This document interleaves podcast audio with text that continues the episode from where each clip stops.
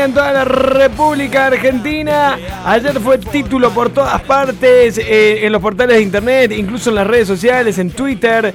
Ataque 77, una de las bandas argentinas más importantes de rock en toda Latinoamérica.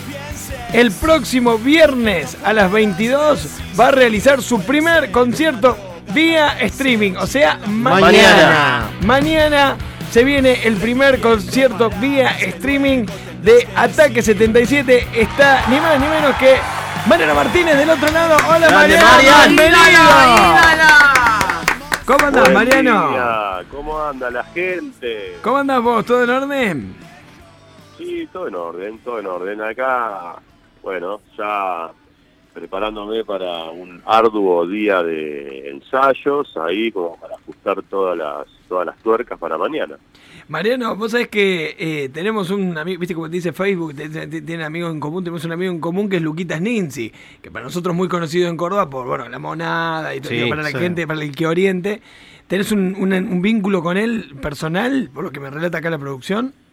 Claro, por supuesto, es como es un hermano, es como un pariente para mí ahora. Qué lindo. este, bueno, él estuvo con nosotros, él, él fue el tecladista de ataque durante varios años. Eh, un, bueno, un, qué, qué sé yo, ¿qué te diría de Lucas? Además de que es un, como un hermano, es un músico excepcional, ¿no? Che, me quedé de Mirá. cara. Lucas trabajó Mirá. acá, incluso acá con nosotros en la radio, en, la- en los orígenes de, de esta radio en la que Sí. estamos a- hablando ahora, de Pulso. Eh, es una persona. Y ahora está trabajando incluso también en la Pro, un tremendo show, que es un programa que hacemos los fines de semana para Telefe Córdoba. Eh, no, no, no, no, nunca registré el dato este de, de que había estado eh, en, el- en- en las teclas en ataque. Claro, Pero- porque mira, él, él, viste, ellos tenían, eh, los Nisi, los hermanos, tenían su banda en, hace años que era 250 centavos. Sí, Claro, sí, sí. Entonces, ellos vinieron eh, al estudio a mi casa y hicimos un de 250 centavos, es eh, Vale. Y, y, y- y- y ahí, eh, bueno, ya eh, eh, yo produje algunos otros discos de otros artistas y lo, lo convocamos a Lucas para que toque sus teclas en distintos discos y de repente grabábamos un disco con Ataque 77, lo llamé para que tocara también en el disco y ya, y quédate nomás, se quedó nomás. Ahora, Mariano, eso, eso de, más allá de la relación con, con Lucas, ¿no? En general, eh, el convertir a una persona con la que laburabas en, en- en casi parte de tu familia, ¿es porque en general sos así vos, sos muy amiguero o te pasa con personas muy puntuales?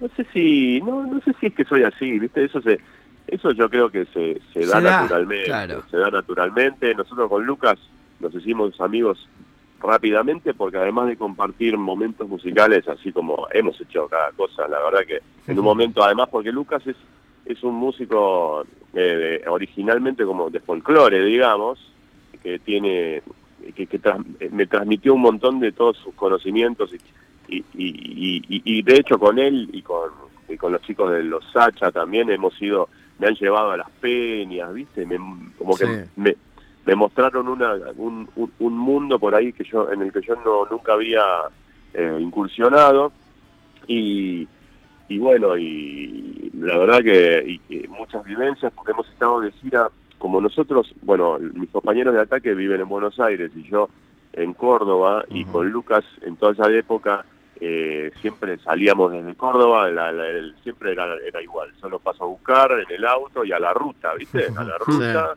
y a, y a encontrarnos con nuestros compañeros y a tocar acá y allá y hemos recorrido kilómetros y kilómetros y, y- y- y la verdad que hemos pasado por cada situación que eh, qué sé yo son experiencias inolvidables que, que, que lo que se dice un compañero de ruta viste O sea, Claro.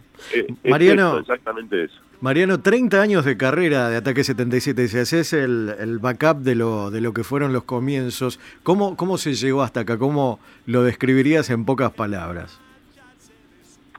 Mira, eh, me parece que el- lo que lo que comenzó cuando éramos adolescentes, como algo hasta ingenuo, ¿viste?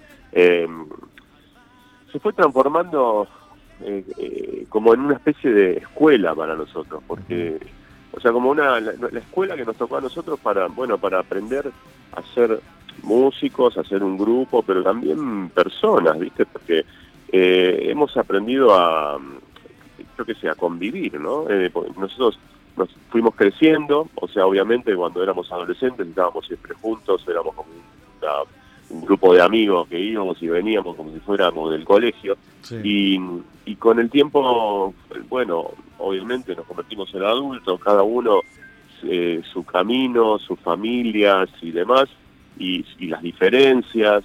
Entre, eh, y, bueno, hemos aprendido en, eh, en el camino a, comprendernos, a, convivir, a respetarnos. Entonces, es mucho más que un grupo de música esto, ¿viste?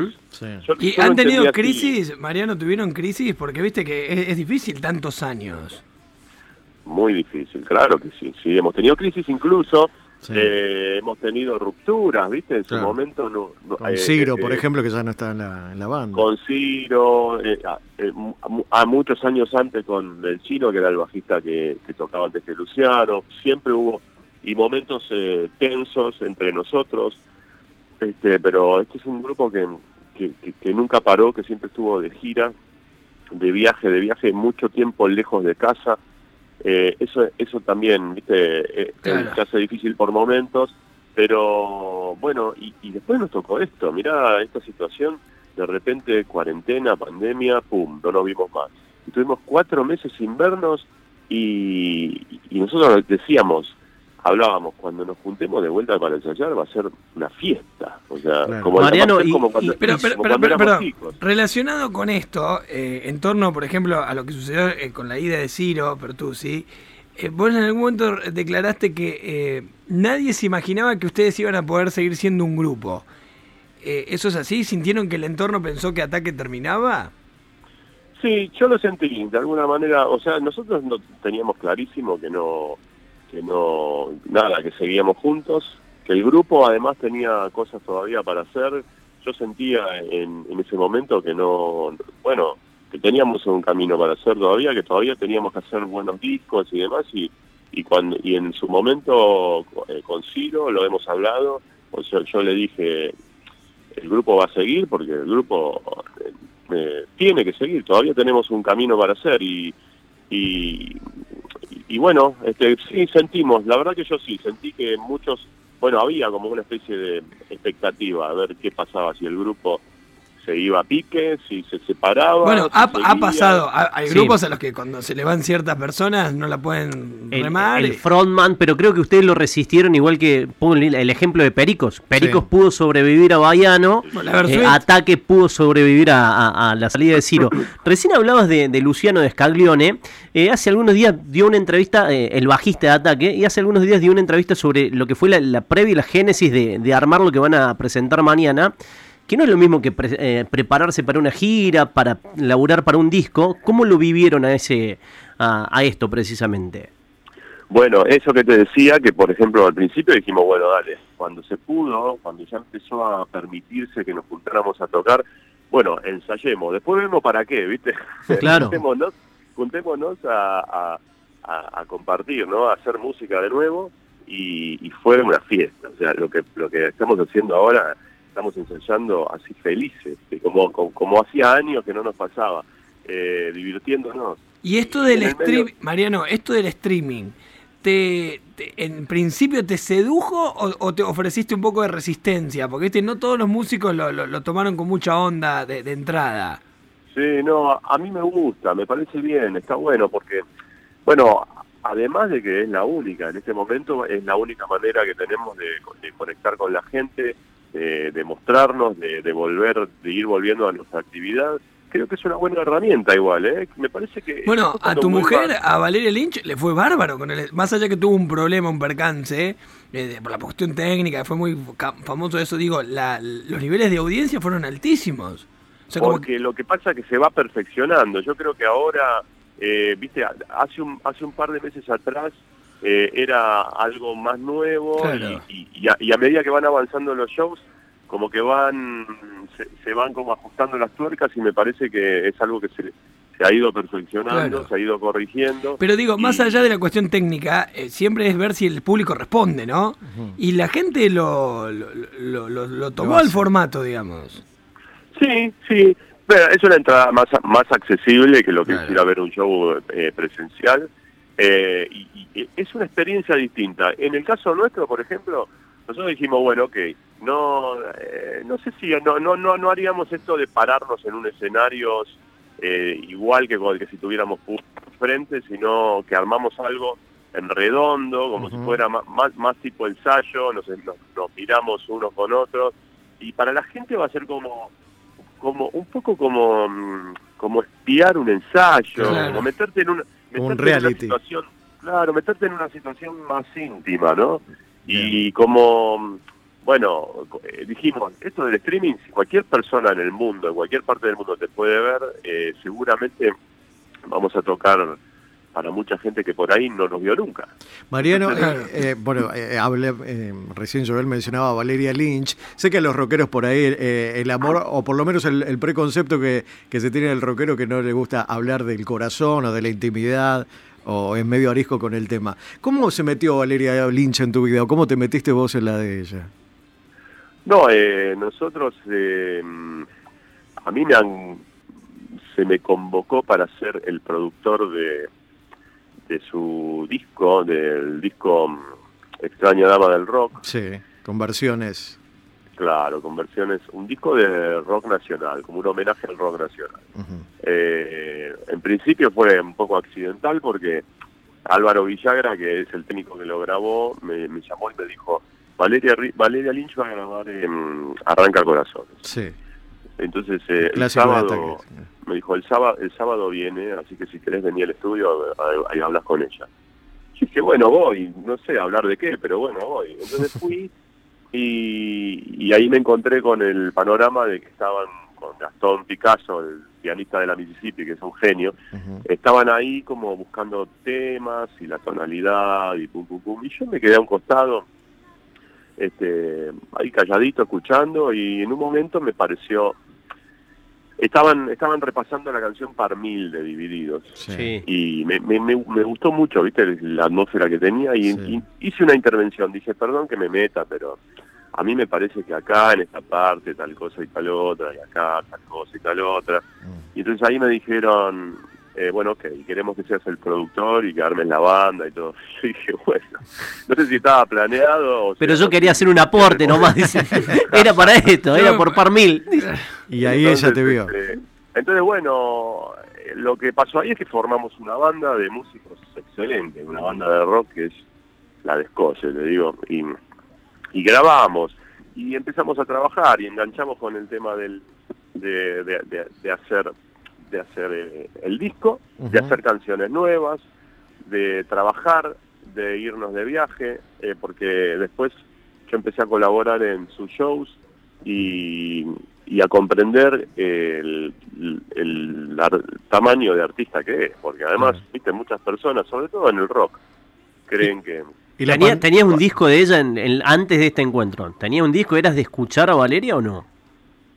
Eh, tenía, yo tengo una gran colección de vinilos en mi casa. Y, y tenía tenía mm, un, par de vinilos, sí, tenía un par de vinilos de ella, como tengo vinilos de, todo, o sea, vos a mi casa vas y hay, o sea, no no hay disco de rock nada más, hay de todo. Y lo que lo que te digo es que por ahí muchos y sobre todo en el rock muchos piensan que Valeria es este, bueno, me da cada día más, este y, y, y esas cosas y pero es mucho más que eso, es un artista muy, muy vos revisás su, su, su, carrera y su discografía y tiene cosas que te pueden sorprender. Y, Mariano, y, en la intimidad, no sé, van en el auto viajando, viajando, van cantando, digo, hay, hay, hay, eh, funcionan a dúo, digo, ¿cómo, ¿cómo es tener estos dos monstruos viviendo juntos? O sea, monstruos en algún sentido, ¿no? Sí, viste, estás al ves el auto. A veces a mí me pasa con mi mujer, pero este tema. No sabemos cuál de los dos canta peor en nuestro caso. Ustedes dos van ahí. Un karaoke, los dos te matan.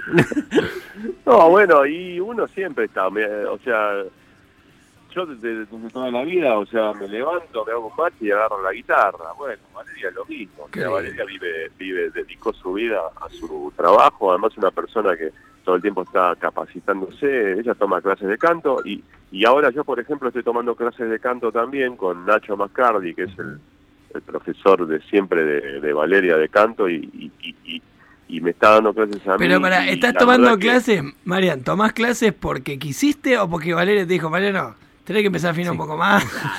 No, Andá con mi profe. Qué joder. Por ahí viste que Yo te las escucho. parejas te No, aparte Valeria, ¿sabes lo que debe ser Valeria? Claro, el nivel sí, de sí. exigencia, esa voz increíble.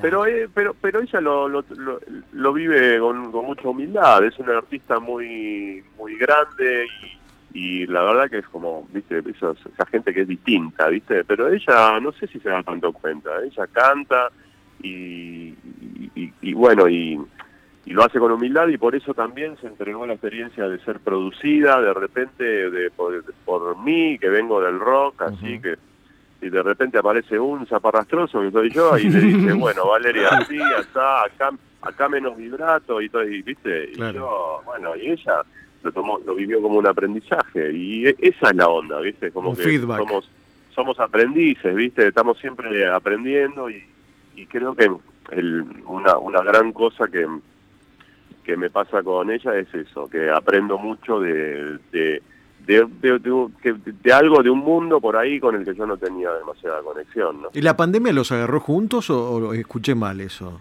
Nosotros está- estábamos trabajando, porque estamos trabajando en material nuevo, que, que- que canciones nuevas que posiblemente eh, formen parte de un futuro disco de, de ella. Siempre estamos pensando en qué, cuál es el próximo paso y que y, y- y nue- nueva música y un nuevo show y todo lo demás. Entonces estábamos justo en eso, porque además estábamos eh, haciendo eh, shows.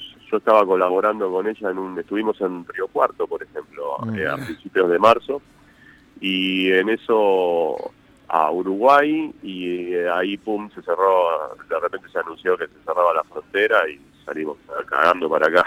Así que- Pero ¿viven juntos? ¿Ustedes conviven, Marian? o sea, yo vivo en Córdoba, yo vivo en la Sierra de Córdoba, Claro, pero bueno, nos agarró la, la nos agarró la cuarentena, la pandemia y acá estamos. ¿A dónde? ¿Vos, vos estás en Tanti, Mariano? No, no, ahora mismo no porque No, no, pero digo, mañana- ¿tenés una casa en Tanti, puede ser algo así? Claro, yo vivo en Tanti. Vos vivís en Tanti, claro, claro. Sí, sí, sí, me acuerdo porque tengo. Hay otro conocido en común tenemos, que es Ulises, el profe Ulises. No Claro, sé si- Ulises el vecino, vecino, de, veci- vecino ilustre, digamos. Ulises fue profe mío en la universidad, teníamos una gran relación ¿Ulises con Ulises. Oliva? Ulises Oliva, sí, sí, sí. Y, Claro. y ahora recuerdo que tenías un... un- eh, mirá, estamos, al final, ¿viste? si seguimos hablando, somos primos, Mariano. Sale en parentesco. ¿eh? Un poquito más somos otra pareja. Estamos viviendo con mucha preocupación el tema de los incendios. Sí, terrible, también, es- terrible. Es, un desastre, ¿viste? Yo, este, el- el- también está el querido Adrián Álvarez, que, que, que es, este, bueno, el pe- periodista de, Sí, sí, del noticiero, que vive en Carlos Paz y que ya ayer me estuvo, bueno, es mi amigo desde que somos chicos, desde la adolescencia y, y me estuvo contando un poco el panorama, bueno, ojalá, ¿viste? estamos acá rezando que llueva, ¿no? Que llueva Sí, por pronto, favor. que- Encima- Esperemos que sí. cambie el panorama. Marian, bueno, para cerrar con, con- con- con mucha onda y para desearte todos los éxitos mañana, celebrando los 30 años de ataque eh, en este recorrido vía streaming eh, que se tituló La historia de ataque por ataque. ¿Es así? ¿Está bien? ¿Lo dije bien? Claro, exactamente. Nosotros dijimos, no va a haber un montón de gente que nunca nos vio, contemos la historia. O Claro. sea, Y encima para, como 30 para años. presentarnos. Este, A las 10 de la noche, ¿verdad? Mañana 10, arran- arrancamos 10 de la noche. Exactamente, 10 de la noche. Además, antes, previa, unos minutos antes, va a estar el querido Sergio Rothman, que va a pasar eh, ahí pinchando discos. Así que está muy lindo ahí una previa de buena música. Este, este, Como para ir calentando el. Está bueno, está bueno. Para ir ¿Cuál es el precio del ticket? Porque acá hay muchos oyentes que preguntan. Eh, uy, ¿sabes qué? Pero me aproximado. parece que... O lo consultan, digamos. cuatro, cuatro o cinco gambas. Ajá. Es, una, es, es barato, ¿viste? Sí, sí. Sí. Es un Y- acceso. Eh, Es muy accesible, obviamente, porque no es lo mismo que estar ahí presente. Sí, pero- sí, aparte lo podés ver entre, entre ver, varios, está claro, bueno. sí, sí. María, Claro, sí, sí, te, Todo- tomas, te tomás algo, te acomodás. te- tranquilo. algo, sí, encima ahora ya no podemos ni salir a los bares acá en Córdoba, así que fila. viene perfecto. Digo que la fecha eh, para los cordobeses nos viene justo. Mariano, Eh. todos los éxitos del mundo a romper la mañana. Gracias por regalarnos estos minutos y a disposición siempre para lo que haga falta. Bueno, muchas gracias, un abrazo grande, grande para todos y un beso muy grande para todos los cordobeses. Ahí Ojalá pronto pueda estar por allá de vuelta. El mismísimo Mariano Martínez de Ataque 77, anticipando el show vía streaming mañana de Ataque por Ataque, repasando los 30 años de la banda.